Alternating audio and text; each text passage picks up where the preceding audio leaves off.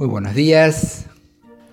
Hoy es primero de mayo, el Día de los Trabajadores, y la sola mención de esta frase ya nos deja la pregunta de a qué nos estamos refiriendo con la expresión trabajador, que no tiene la misma resonancia según nuestra orientación política sea de izquierda o de derecha.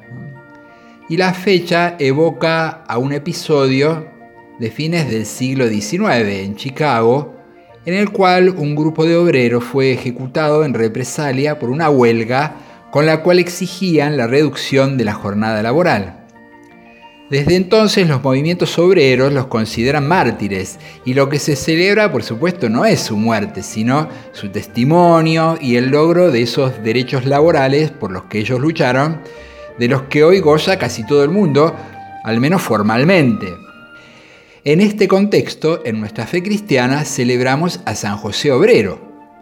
Y subrayamos lo de obrero, porque la fiesta principal de San José se celebra el 19 de marzo, y en esta ocasión lo celebramos principalmente como trabajador, como obrero. Esto tiene su apoyo en el Evangelio de San Mateo, en una frase simple, cuando la gente del pueblo de Nazaret, al ver la sabiduría de Jesús, se preguntaba, ¿no es este el hijo del carpintero? De ahí conocemos el oficio de José. Y no quiero dejar de destacar este detalle. En el pasaje similar del Evangelio de San Marcos se dice que la gente comentaba acerca de Jesús, ¿no es este el carpintero, hijo de María?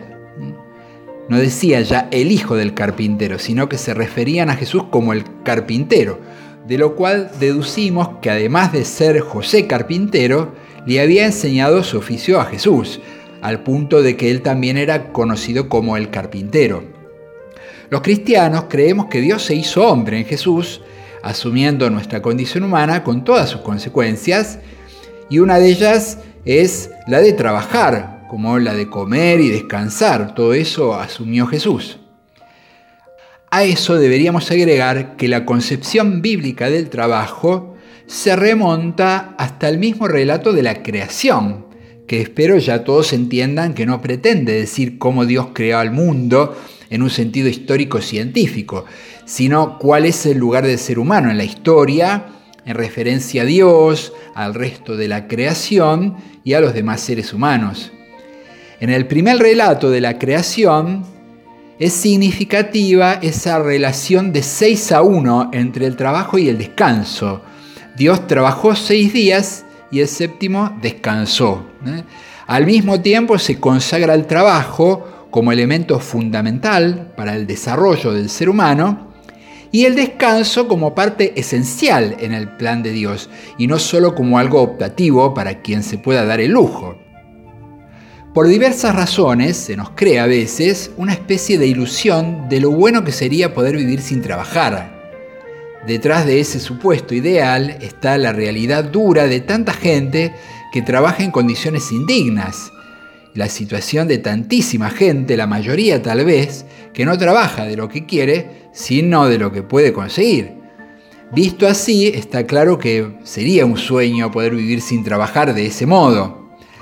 Sin embargo, quien haya experimentado poder hacer algo productivo, algo creativo junto con otros, algo por el bien de los demás, algo para mejorar el mundo, haberse cansado realmente, tal vez haber sufrido por eso, pero finalmente ver al menos algo del resultado, sabrá que eso no tiene precio y que el gozo que se obtiene de un trabajo humano con todas las letras es lo que da sentido a ese descanso tan deseado y tan necesario.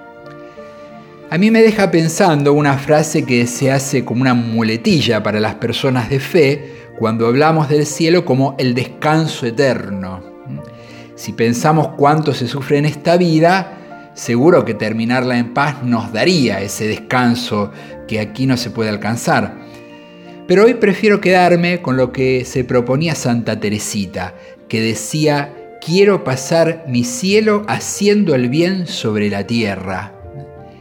Que Dios nos ayude a lograr que todos puedan vivir de su trabajo y a dar también nosotros como San José ese aporte original que cada una y cada uno de nosotros puede dar para hacer un mundo mejor.